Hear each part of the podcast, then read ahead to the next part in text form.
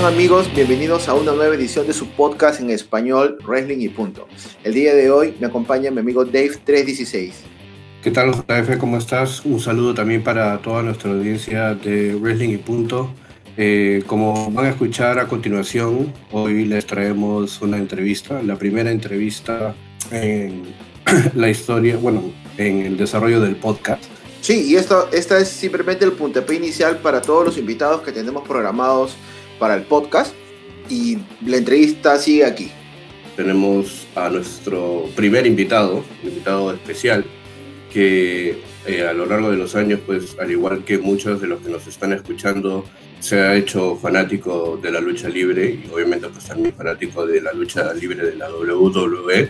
Estamos hablando pues de director y fundador, si no me equivoco, de la página Planeta Wrestling, el señor Miguel Pérez. ¿Qué tal Miguel? ¿Cómo está? Tu saludo a, a la fanaticada de Wrestling y punto y también de paso al, al público peruano. Estoy muy contento de estar aquí. En cuanto Helton me llamó, eh, no lo dudé. Sabía que si Helton estaba de por medio iba a ser bueno.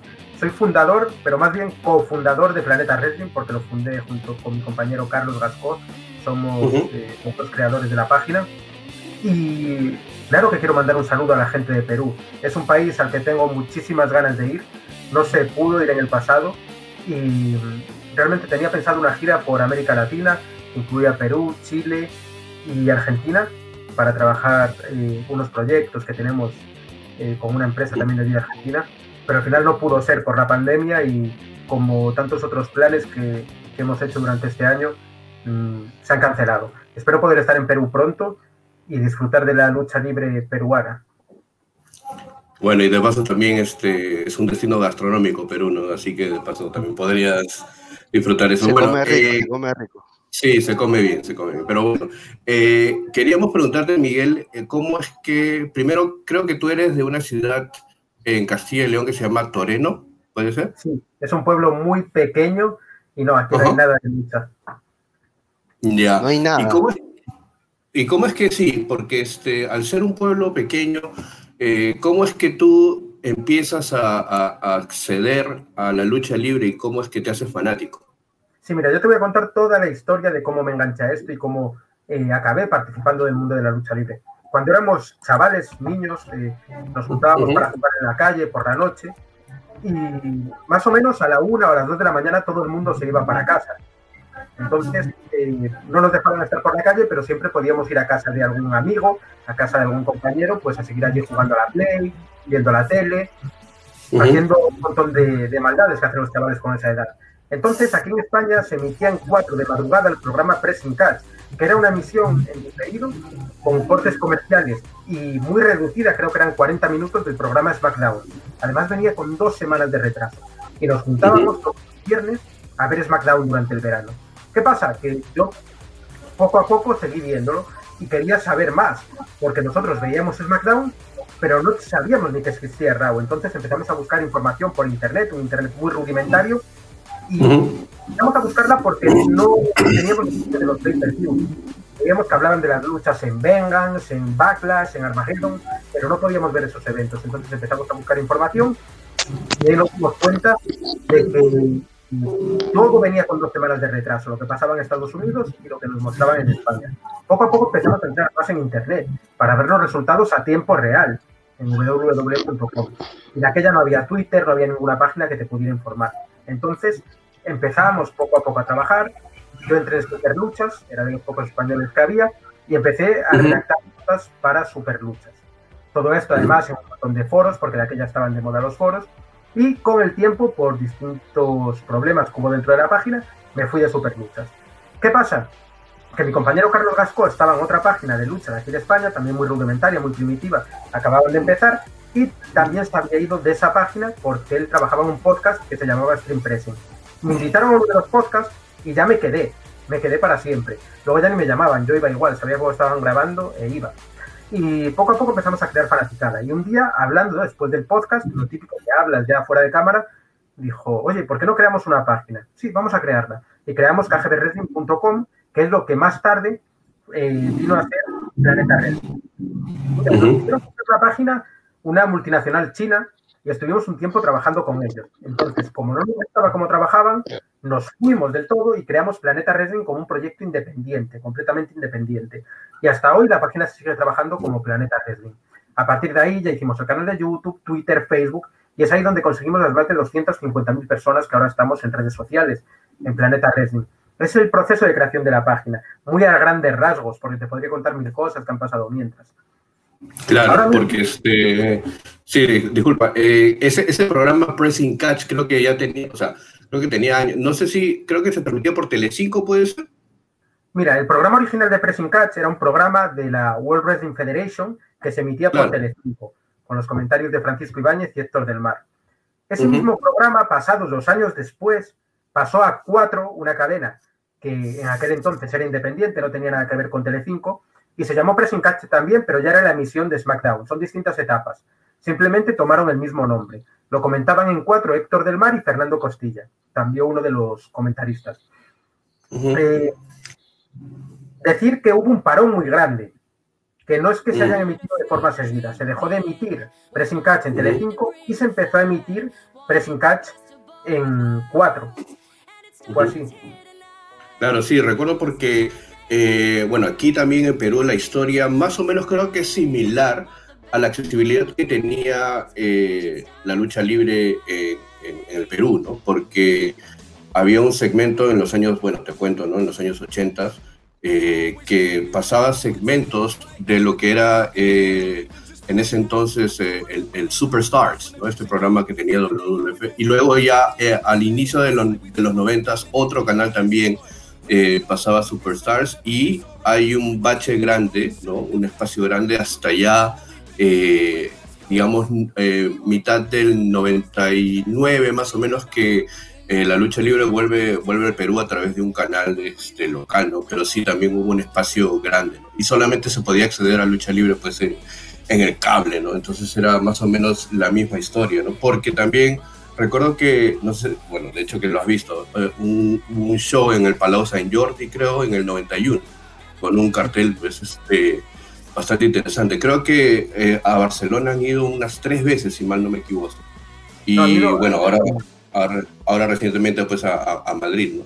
Pero eh, también quería preguntarte, este, Miguel, ¿cómo es que tú, eh, a partir de, fundar lo que es Planeta Wrestling y obviamente pues tener la página en una plataforma que acceda a todo el público español, ¿cuándo es que eh, creo que, eh, si mal no me equivoco, A3 Media pasaba los programas de, de Raw y SmackDown en España, ¿cierto? Sí. Ah, y, y, se sigue pasando o ya este, creo que creo que ya no, ¿no? Tiene un poquito de inconveniente. televisión. España es un país en el que legalmente no se puede ver WWE a menos que tengas el network. Y los programas semanales no se pueden ver en vivo. Eh, no hay ningún tipo de contrato de televisión, lo único que hace WWE es subir una versión del programa sin anuncios, es la hora y media que dura el programa sin cortes, en inglés, y la geolocaliza para que solo se pueda ver desde España, en su canal de YouTube. Pero es lo único que podemos ver. La situación está muy mal. Eh, tanto promotoras como productoras, todo el mundo que está trabajando con WWE, y cuando lo hablamos, hacemos nuestras llamadas internas y demás, vemos el mismo problema es en plan, hay afición en Twitter, en Facebook, hay un montón de fans, eh, los fans van a la arena cuando se hace un show en Madrid o en Barcelona, pero no hay televisión. No tiene ningún sentido. El problema de la televisión en España es que no saben qué es este producto. Ellos compran, no saben lo que van a emitir, lo emiten y lo ponen a horas que no funcionan, días que no funcionan. ¿Cuál es la solución a todo esto? Que una plataforma, aunque sea de pago, compre los derechos de y SmackDown y los empiece a transmitir en vivo. La gente ya no ve un programa dos semanas después, ni un programa del martes lo va a ver el viernes ni el domingo. La gente quiere en vivo. Y no tenemos eh, WWE en televisión, pero si la tuviéramos y no fuera en vivo, fracasaría también completamente. Claro, sí, porque justamente creo que de eso se dio cuenta el eh, WWE en su momento en Latinoamérica. Y es por eso que pues ahora actualmente la mayoría de países en Latinoamérica tiene acceso a WWE a través de Fox Action. Entonces, eh, muchos países pueden ver Raw y este, SmackDown también en vivo, entonces eso hace que la accesibilidad sea mucho más conveniente para nosotros. Ahora, estabas comentando que eh, te juntabas pues, con tus amigos para ver este, a las 4 de la mañana o a las 3 de la mañana estos programas este, en diferido de, SmackDown y no tenías pues, acceso a, al pay-per-view y esto. Este, ¿Cómo es que eh, se empieza, o, perdón, cómo es que eh, luego de eso hay una conexión con lo que pasaba, ¿no? Claro, a través de Internet ya uno puede acceder de manera mucho más fácil a, los resultados y eso, ¿no? Pero estamos hablando de qué año, no sé si te acuerdas, la era Actitud, 99, 2000. Era pues la época en la que Batista era campeón y tenía rivalidad con Booker T, Finlay como campeón de Estados Unidos en rivalidad con Bobby Lashley, aquel ascenso de Joaquina en Raw, eh, es potente la marca roja también. No te sé decir el año, puede ser 2005, 2006, puede ser el año. Sí, 2005, claro, 2005, 2006. Creo que justamente nosotros vivíamos algo similar, pero unos años más atrás. Y bueno, en mi caso, ¿no? Lo Eso es lo que le pasa a mi compañero Carlos. Él vivió la era anterior, la de Pressing Catch en Telecinco, la de Hulk Hogan, Ultimate Warrior, todas las leyendas. Ah, digamos que tu compañero es un poquito ya más de mi edad de repente, ¿no? Yo tengo ahorita 41 años. 40 y yo 28. Ah, ya. Ya, está más o menos explicado eso, ¿no? Porque sí. yo tengo 40 o 41 y he accedido pues a, lucha libre eh, de varias formas. Creo que igual, más o menos como ustedes, pero igual, o sea, hubo un vacío, un lazo bastante, bastante grande. Este, ahora, ¿cómo es que llegas tú a, hacer cosas con, con, WWE, no? Porque, bueno, ya eh, Planeta Wrestling eh, tenía ya un público, tenía pues también una reputación creada, ¿Y cómo es que a partir de ahí tú empiezas pues a, hacer cosas con, con la empresa, con WWE? En verdad, Planeta Wrestling era una página muy pequeñita. Te estoy hablando de que, pues, la típica página con 100 seguidores en Twitter, que costaba, porque de aquella no todo el mundo tenía Twitter, pero no era lo que es hoy. ¿Qué pasa? Que la prensa en España era una absoluta basura. Era lo peor. Solo publicaban... Pero qué, raro, qué raro, acá también es así. Pero... Mira, solo eran muertes, fotos de las divas desnudas, eh, tema de drogas, tema, tema, de asalto, solo publicaban basura de WWE. Ya. Trataban como una broma, no lo trataban en serio. Y nosotros conseguimos una oportunidad con Mundo Deportivo eh, para que nos dejaran publicar algunos artículos allí.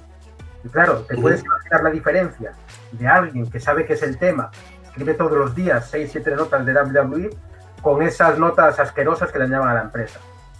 Nosotros lo hicimos no para que WWE nos hiciera caso, sino para limpiar un poco la imagen de la lucha y que la gente que no sabía de lucha no se creyera esas porquerías que publicaban los demás diarios. Eh, a mí, Hugo Sabinovich eh, me dijo un día que todo lo que yo estaba haciendo, yo era un crío, tendría 17 años, 16, que WWE lo sabía. Y yo mm, alucinaba porque digo, esto no puede ser, es imposible que estén vigilando una cosa tan pequeña.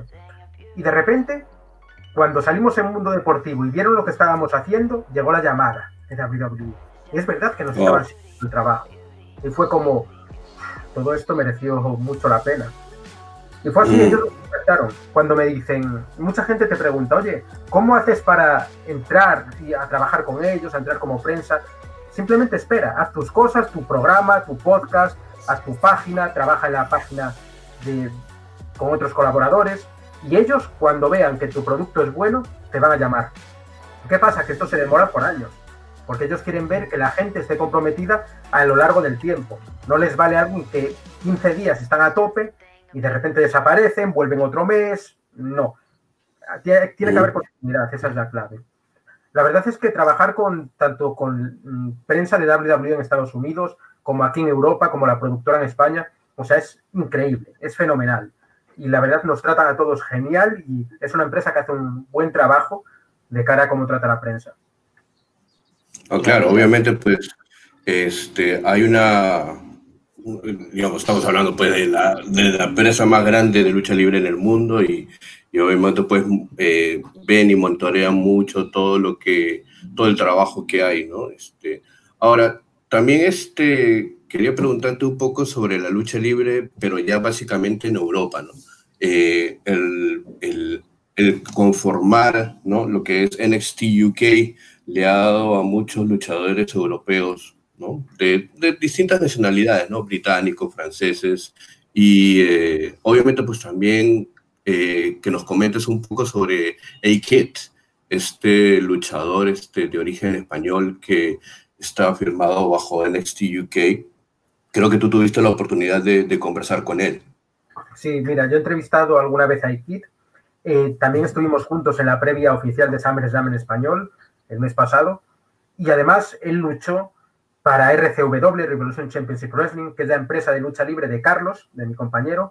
Eh, él hace un show todos los años en la Japan Weekend, bueno, hace varios en la Japan Weekend, que es un evento espectacular de cosas de Japón, eh, que se hace en Madrid, en IFEMA.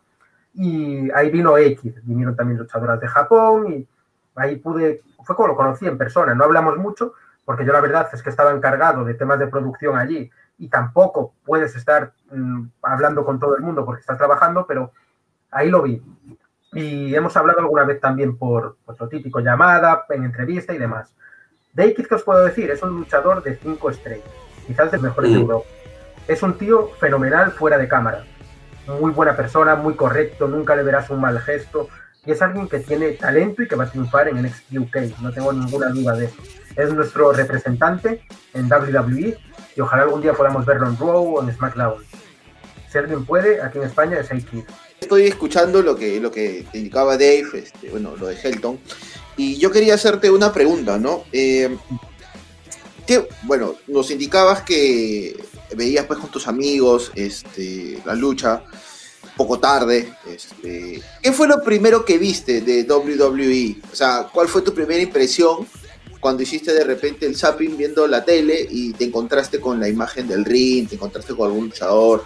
Lo, lo, que te hizo quedarte pegado a este mundo de la lucha libre como a nosotros, ¿no? Por ejemplo, en mi caso, fue en el año 97, en el Royal Rumble, que lo vi así en diferido, este, en una cinta de VHS, y me quedé enganchado desde ese momento, ¿no? Ahora, eh, en tu caso, ¿qué fue lo que te, lo que te dejó enganchado esta pasión? Mira, mi primer combate que vi fue eh, Bobby Lashley contra Finlay por el campeonato de Estados Unidos. Y lo que me pareció me daba miedo. En plan, que se pudieran matar, que se pudieran hacer daño, porque eh, Finlay usaba siempre ataques sucios. En plan, me lo estaba creyendo.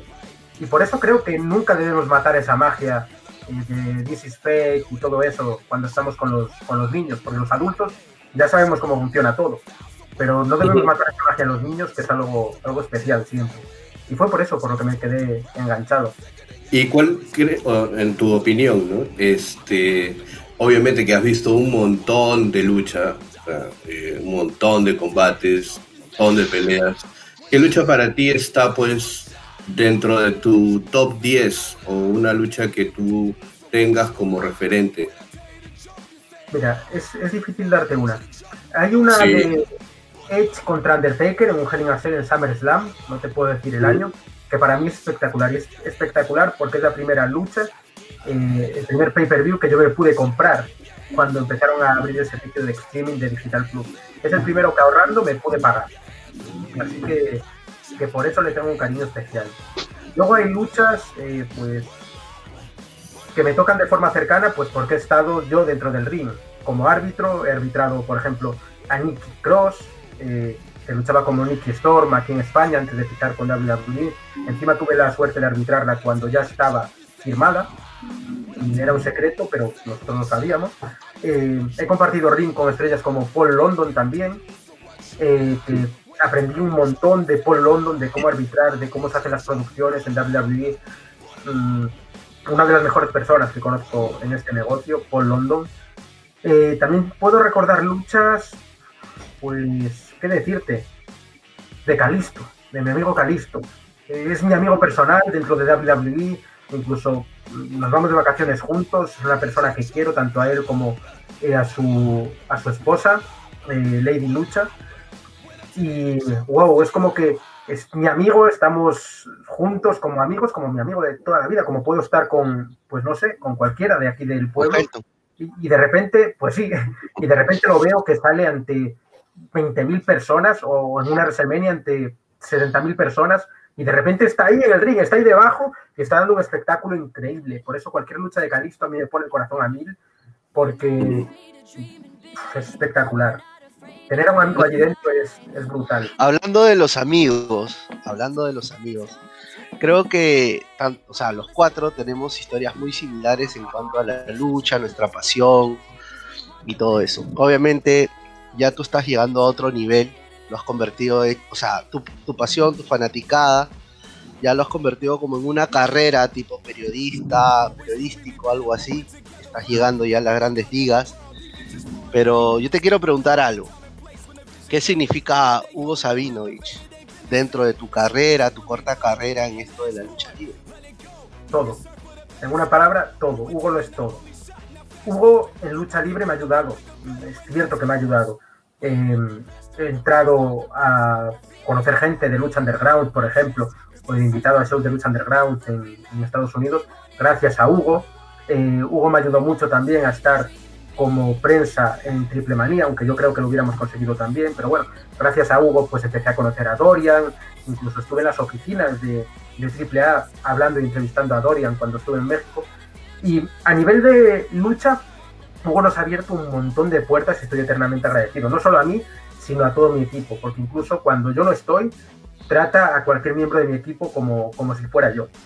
Eh, el tema es que lo de Hugo va más allá. Hugo es mi amigo personal desde hace muchísimo tiempo y la mayor ayuda que me ha dado Hugo es en temas que no tienen que ver con la lucha, momentos malos en los que Hugo siempre ha estado ahí, consejos.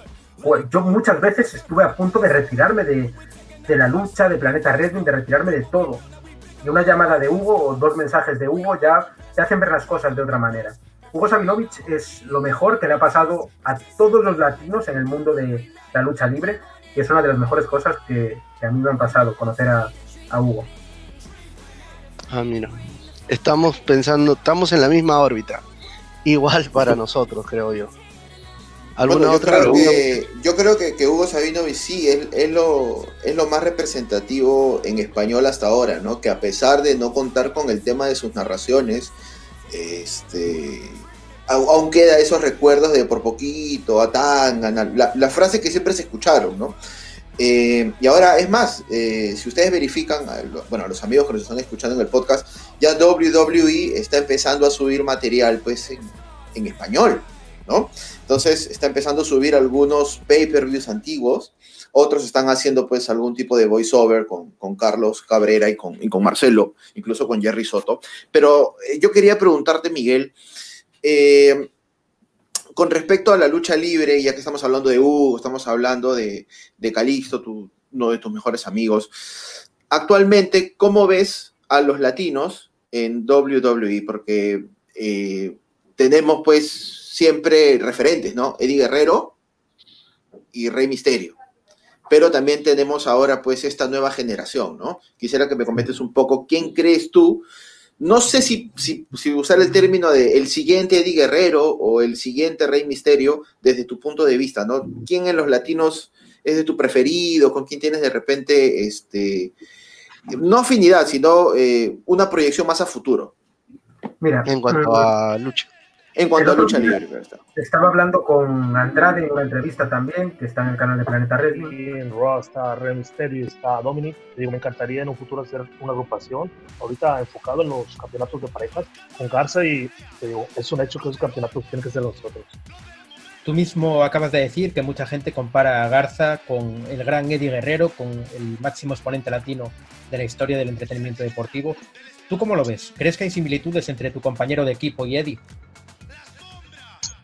A todos los latinos, no estoy de acuerdo con los fans, a todos los latinos que llegan, tanto cuando llegó Alberto del Río, se comparó con Eddie Guerrero. Digo, eh, Eddie Guerrero es una, leyenda, su momento, su estilo. no hay un Eddie Guerrero, no va a haber un Eddie Guerrero. Digo, todos los latinos que llegan se comparan. o si usan máscaras, se comparan con Rey Rey Misterio no va a haber otro. Este, se, me comparó también con Eddie Guerrero cuando llegué. Ahora Garza, no sé si más adelante se comparen a los demás luchadores de NXT. digo, todos los, no estoy de acuerdo con eso, pero todos los latinos o, mexicanos que llegamos aquí a WWE se comparan con Eddie Guerrero. digo, no va a haber un Eddie Guerrero y no va a haber un Rey Misterio. Y Andrade me dijo algo que es muy, muy representativo. Andrade dijo que ya no iba a haber más Eddie Guerrero y que no iba a haber eh, más Rey Misterio, que es un error de los fans, él no lo dijo así, pero un error de los fans es que cualquier desenmascarado que entra mexicano a WWE, rápido lo comparan con Eddie Guerrero. Y cualquier enmascarado, Rey Misterio. Y ya no va a haber más Eddie Guerrero. Y no va a haber más Rey Misterio. Eran, son únicos. Ni siquiera Dominic va a poder ser su padre. Va a ser, no va a tener ese estilo. Aunque se enmascare y sea Rey Misterio o Prince Misterio o como sea, no va a haber nadie como ellos. ¿Qué luchador veo yo que tiene más proyección? Es muy difícil de, decir esta pregunta. Eh, Mira, llevo muchísimos años haciendo entrevistas en WWE, más de 200, y hay un luchador que la primera vez que lo entrevisté me quedó rondando en la cabeza que iba a ser una futura estrella, porque mm, me dijo exactamente lo que Vince quiere que digan los luchadores en las entrevistas. Gestos, imágenes, forma de expresarse, contenido. Y ese es Ángel Garza. Es espectacular cómo conoce el producto, cómo conoce WWE Garza sabe lo que quiere Vince y Garza es lo que está haciendo. Cualquier entrevista de Garza, en inglés, en español, como sea, es una maravilla. Y encima es que es bueno en el ring. Hay otros luchadores que tienen muchísimo talento. Lince Dorado, Metallic, em, mismamente Andrade. Andrade llenaba el Tokyo Dome, llenaba la Arena México. Es un tío que sabe hacer las cosas muy bien. Pero yo creo que el que más conoce la empresa y que por eso va a tener más futuro va a ser Ángel Garza. Ya no me preguntes quién va a ser el nuevo Rey y quién va a ser el nuevo Eddie Guerrero.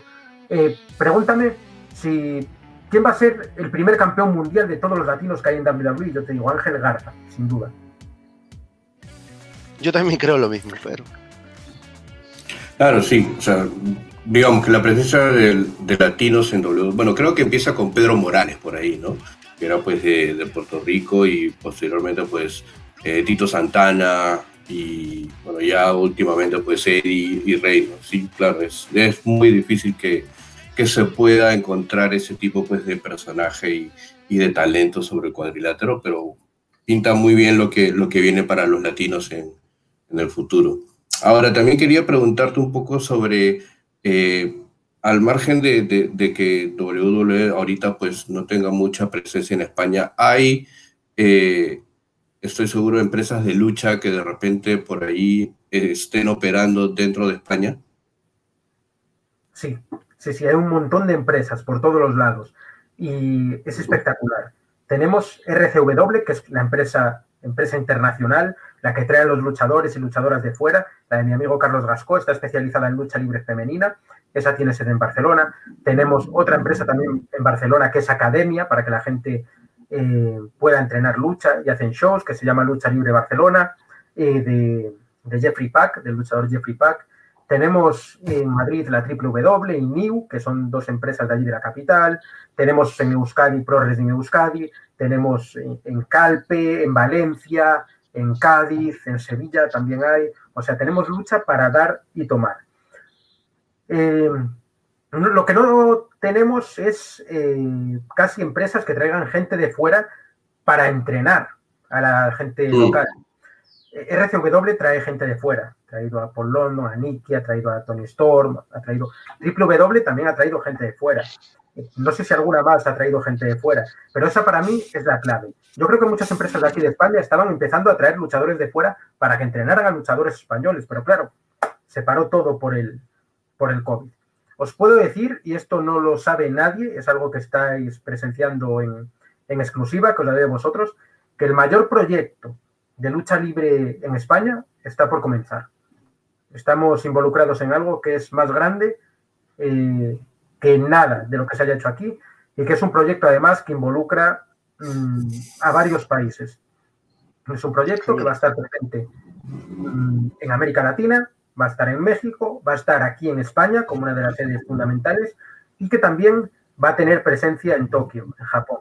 Así que es un proyecto que ya debería estar lanzado al público, pero que por el tema de COVID evidentemente no se pueden eh, hacer shows. Entonces nos toca esperar para dar a conocer todo lo que estamos preparando y bueno, esperemos que en 2021 podamos arrancar y lanzarlo ya a nivel mundial.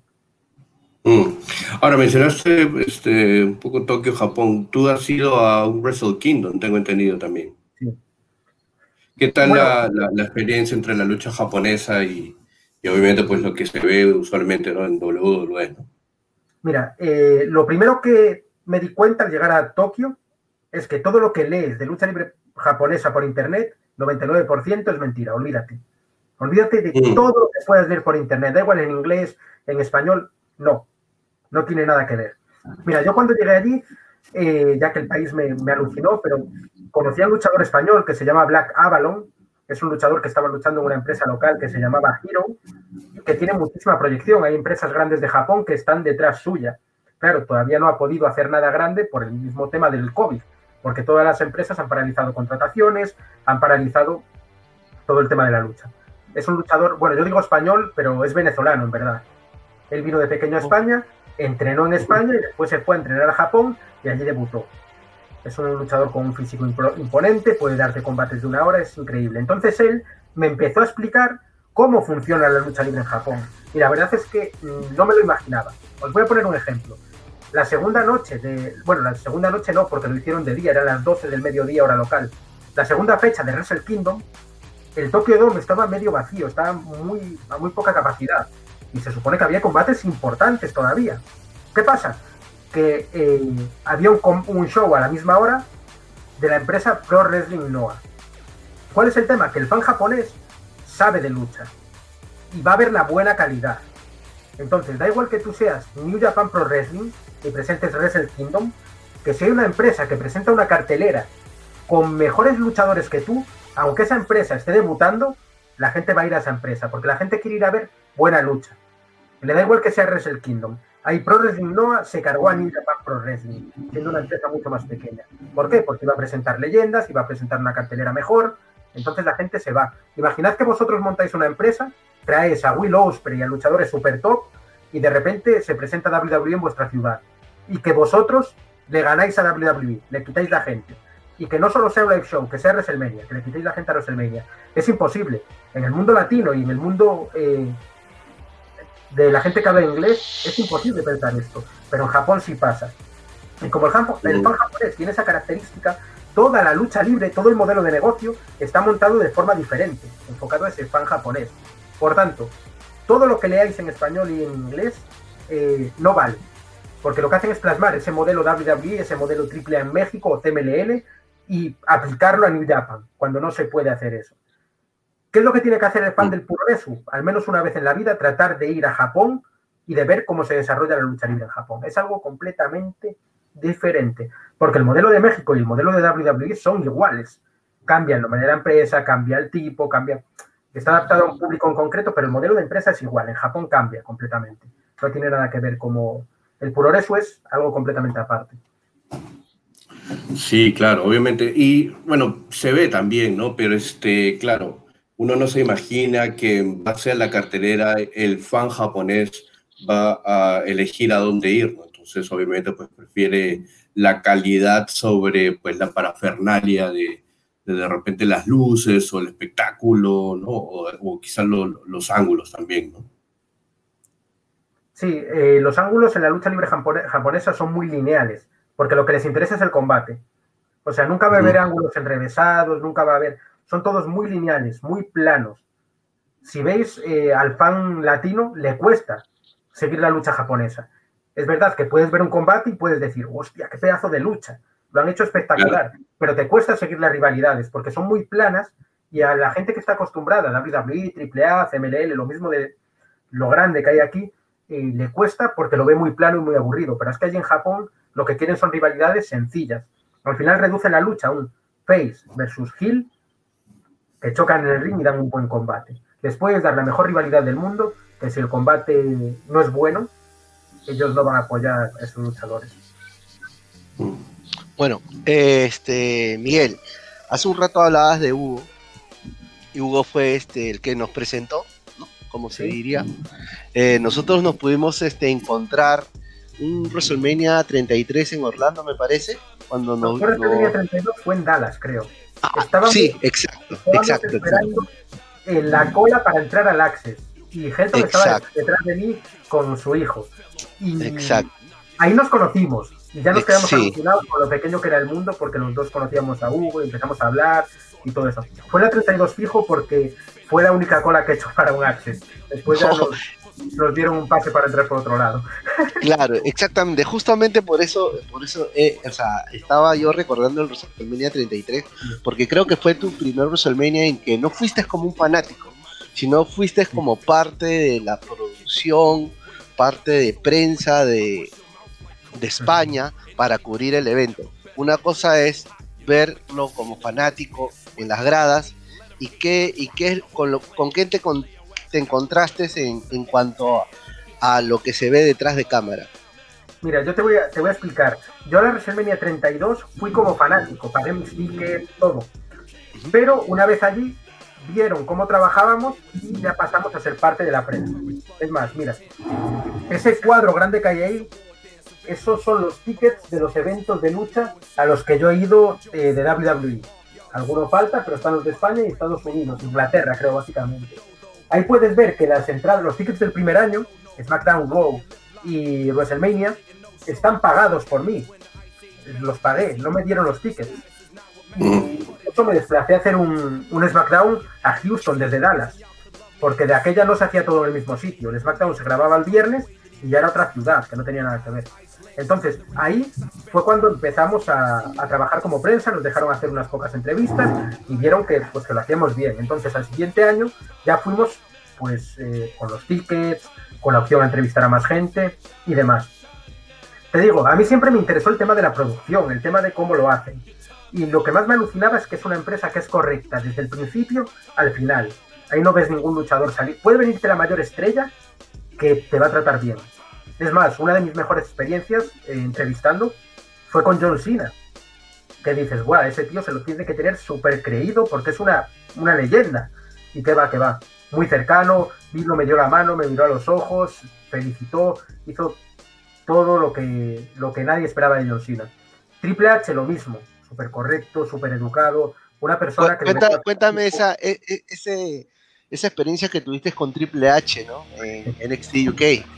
Sí, Cuéntalo. mira, Nosotros estábamos entrevistando a varios luchadores. eh, creo que estuve hablando con Tony Storm, después vino Finn Balor, después Charlotte y por último Triple H. Ya pensamos que no llegaba porque se acababa el tiempo y estaba con otros medios y tal, y de repente vino y yo lo entrevisté. WW Universe en España estamos con el jefe de operaciones de la WWE, Triple H. Triple H, how are you? I'm good, man. How are you? Fine, thanks. This is a dream for you. Stay here in the United Kingdom, opening the first performance center out of the United States. Yeah, it's a very exciting day for us to open this performance center here. You know, um, the, the talent base here in the UK have worked so hard. They've put their passion, their blood, their sweat into creating themselves into something. It's wonderful to be able to come here and reward that passion and, and help them succeed at a level they probably never thought they could succeed at um, and give them a path to success in the WWE like they never thought they'd have before. A few minutes ago, you speak for all the WWE Universe in the YouTube channel of WWE, and you say that this is the first in uh, out of the United States. Yes. WWE do a tryouts in Latin America, and everybody in Latin America is waiting for the performance center Yeah. in Chile or in Argentina, Mexico. It's possible.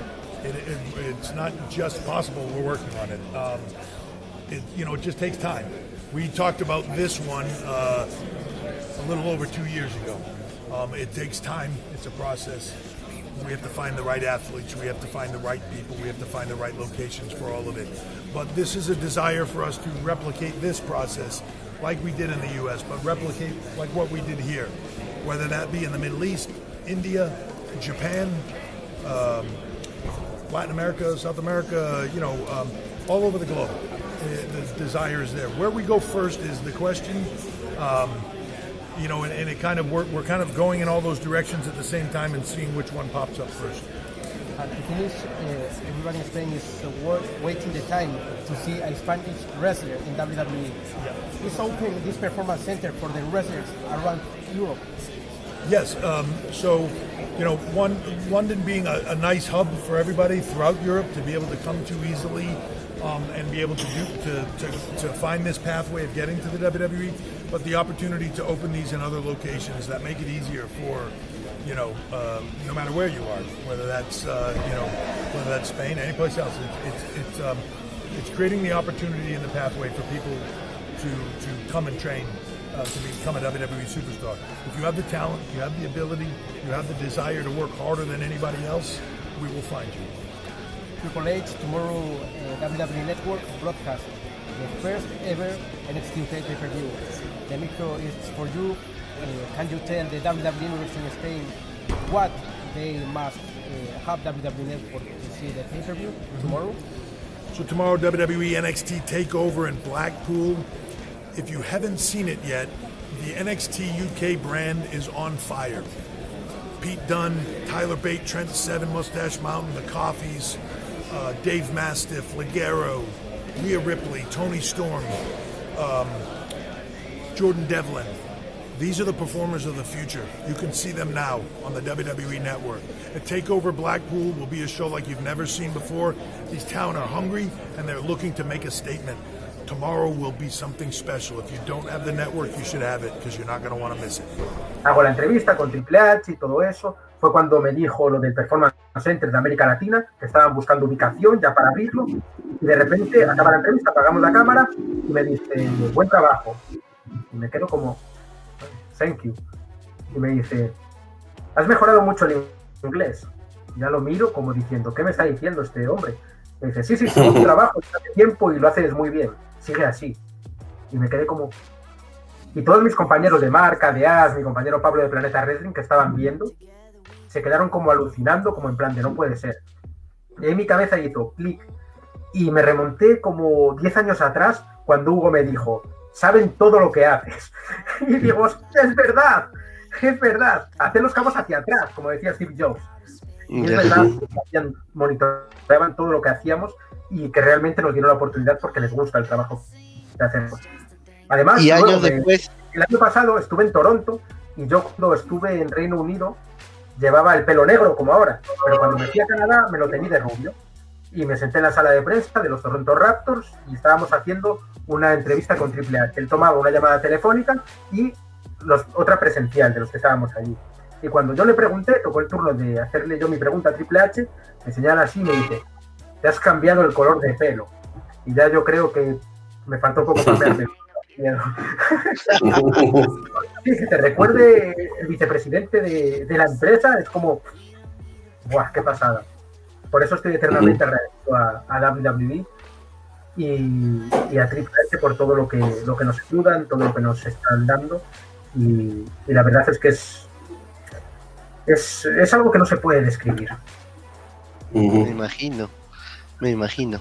Sí, es, es, es, algo que no se puede describir, este, Miguel, es cierto, nosotros no hemos tenido todavía una experiencia así con, con, con Triple H, pero sí, este, nuestro amigo Dave, 316, eh, cuando WWE vino por primera vez aquí al Perú, pues tuvo la oportunidad de poder este, juntarse, poder este, hablar con Mr. Kelly, sí, claro. poder interpretarlo, cuando, ¿verdad? Cuando WWE vino aquí pues, a, a, Perú ya, hablando pues en el 2008, ¿no? Y creo que era pues algo alucinante para los que habíamos seguido pues la, la lucha libre durante tanto tiempo que, que, que el Perú eh, sea destino para WWE en ese entonces era grande.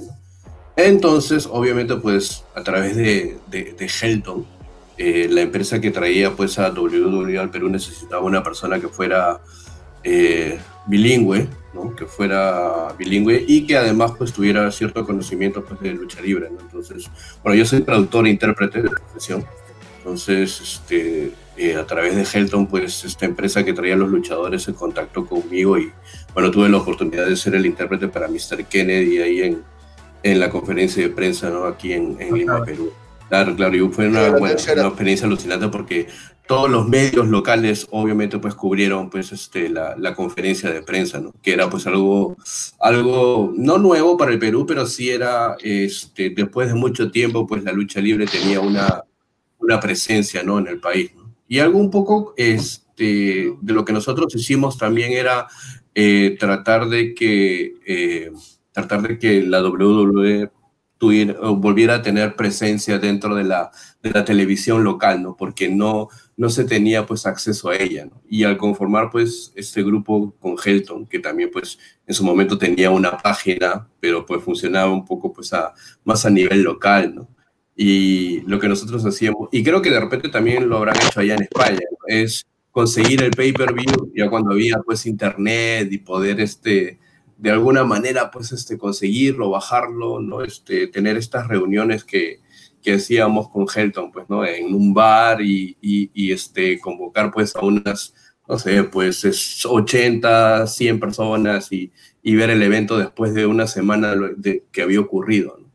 Mira, estoy seguro de que eh, en Perú vais a tener WWE muy pronto porque mmm, tienen un interés muy grande en América Latina. Saben que hay muchísimos fans y estoy seguro de que si el COVID lo hubiera respetado, ya habría Performance Center en América Latina.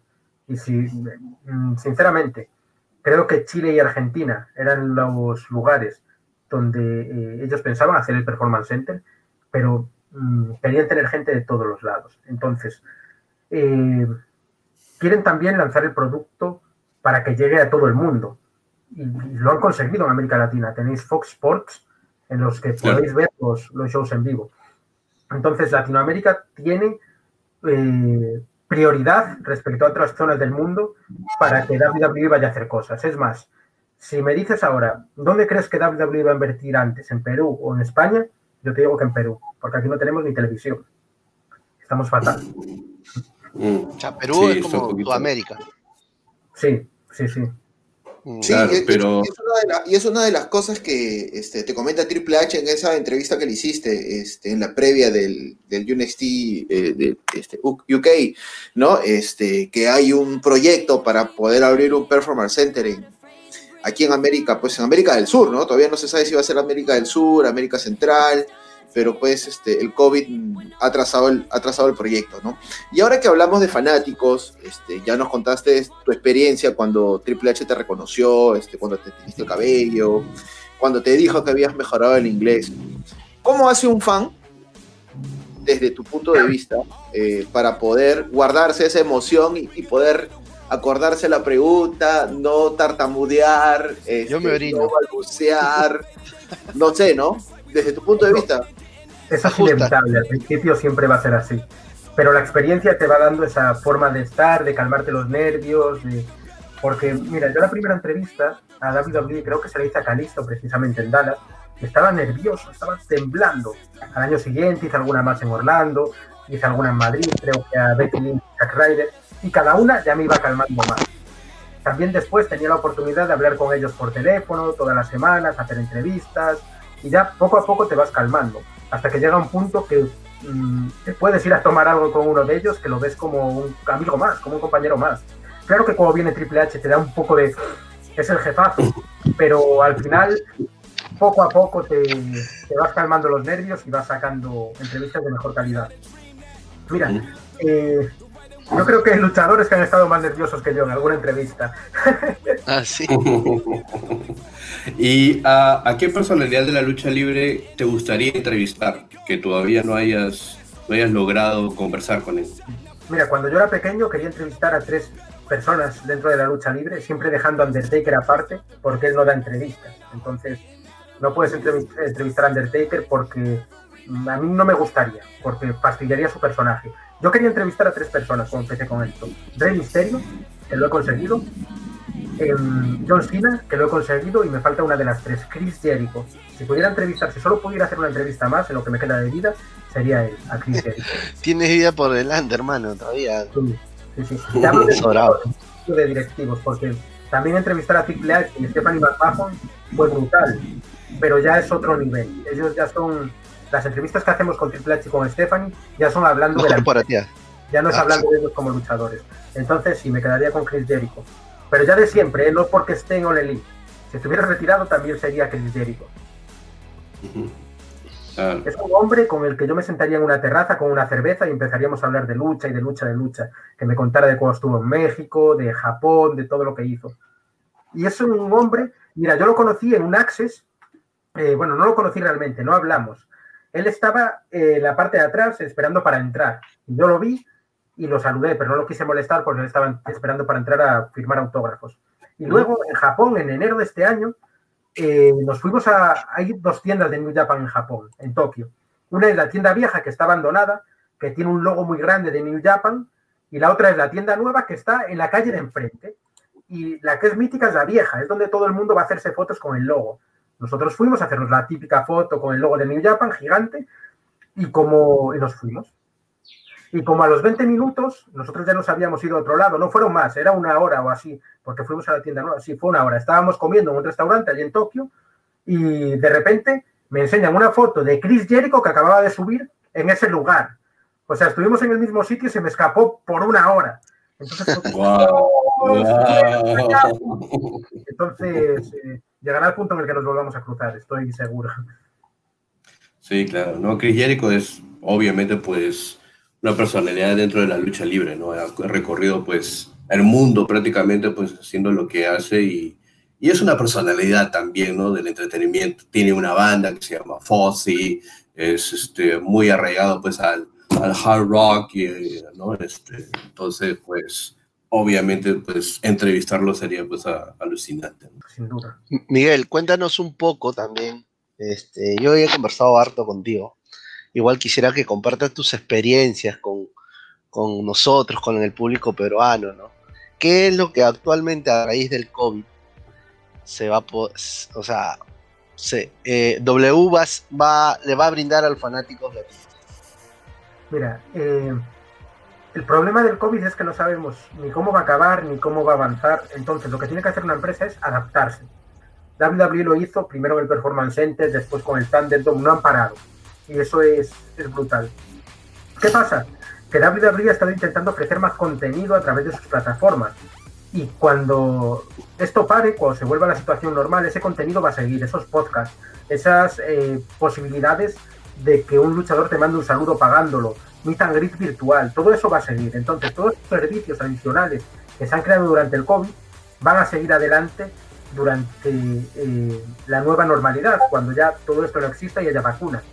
Así que mm, con lo que nos podemos quedar es con eso, con que todo esto que están creando va a seguir adelante. Y es algo que no se hubiera creado si no llega a haber esta pandemia. Tú antes eh, quedaba muy mal, por ejemplo, hacer una entrevista con, no sé, con un luchador desde su casa. Antes siempre las hacías desde el estadio. Y ahora es lo más normal del mundo. Todo eso eh, nos abre un mundo de posibilidades porque tú puedes entrevistar, hoy te pueden dar a Brock Lesnar, a Stratus, a Becky Lynch, aunque esté embarazada. ¿Por qué? Porque ya no está mal visto que ese luchador no vaya a la oficina a hacer la entrevista. Ya está bien visto que la haga desde su casa.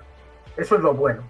Que tanto para los fans como para los medios que trabajamos con WWE se han abierto un montón de posibilidades. Mira, la entrevista de ayer de Alexa Bliss. Mm, a cierta hora no se pudo hacer porque no sé por qué, no me dieron explicación tampoco. Pero habíamos quedado una hora con Alexa y al final no pudo. Como lo puede hacer desde su casa y cuando le dé la gana y sin ningún tipo de problema, pues hablamos eh, eh, con la agencia que lleva la entrevista y nos propusieron, oye, ¿podemos hacerla a esta otra hora?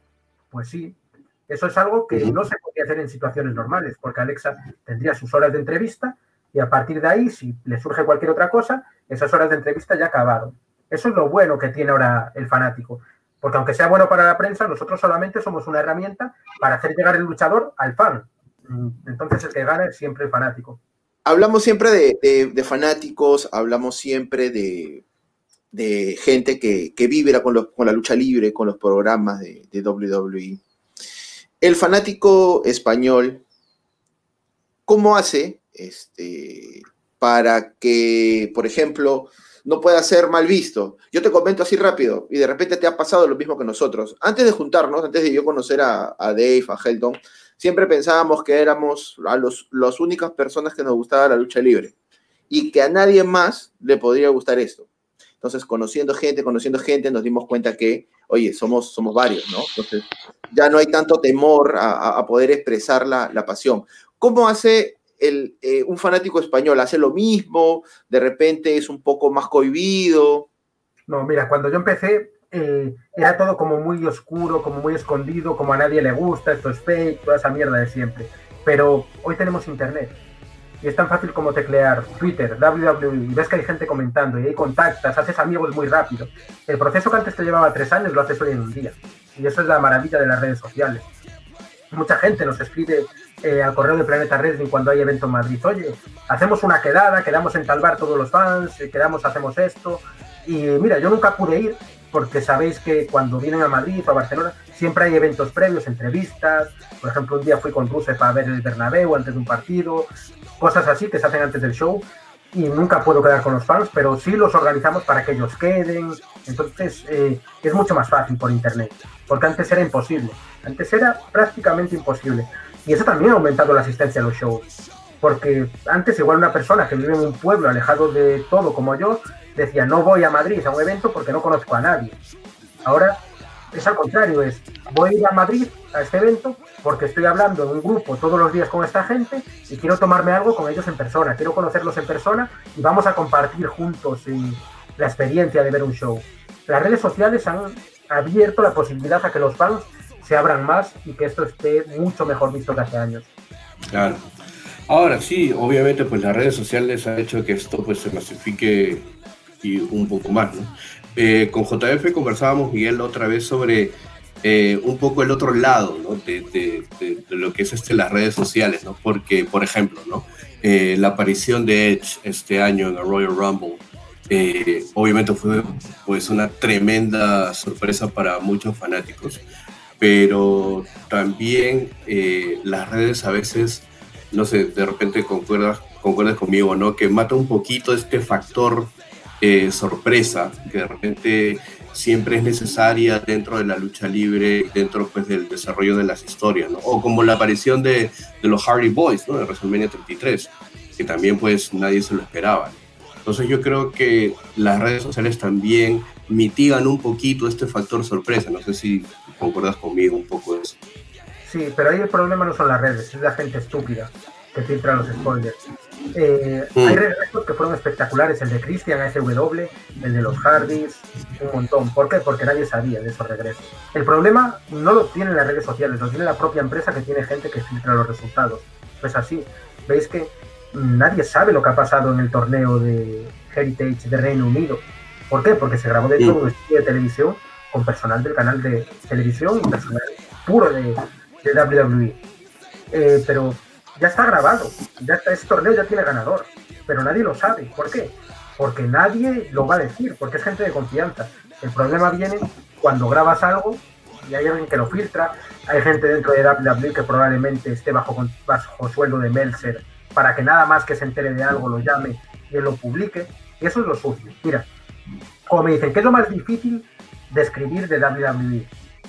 Y yo les digo, lo difícil, lo más difícil de todo es lo que no escribes. Es lo que yo sé, pero no lo puedo contar. Y sé que si lo cuento me da un millón de visitas, pero no puedo, porque ellos han depositado una confianza en mí que yo no puedo romper. ¿Qué pasa? Que hay gente que la rompe. Mercer publica lo que le da la gana. ¿Por qué? Porque si pilla un millón de visitas, es tanto dinero que coge y pone eso por delante.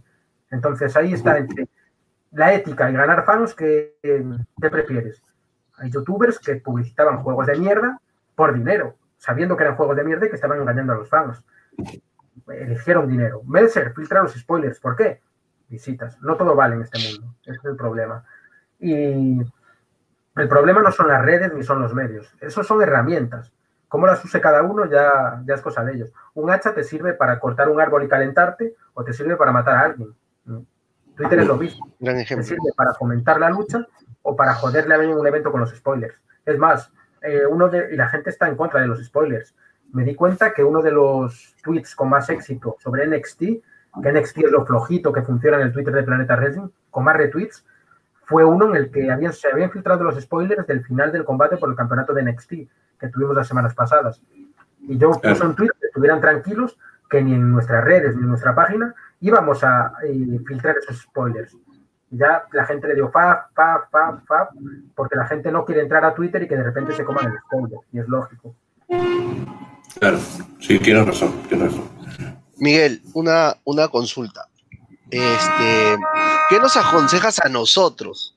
Nosotros venimos haciendo más o menos el trabajo que tú estás, has hecho a lo largo de estos años para de repente poder también eh, nosotros poder tentar llegar al nivel en, el cual tú, en la posición en la que tú estás, ¿no? Un consejo de amigo, ¿Qué, qué herramientas deberíamos, no solamente para nosotros en sí, sino para todos los fanáticos que, que también tienen sus, su podcast, no sé, sus páginas. Hay mucha gente como nosotros, fanática, que es apasionada a la lucha libre, que también hace sus reportes y, le dedica un tiempo a esto.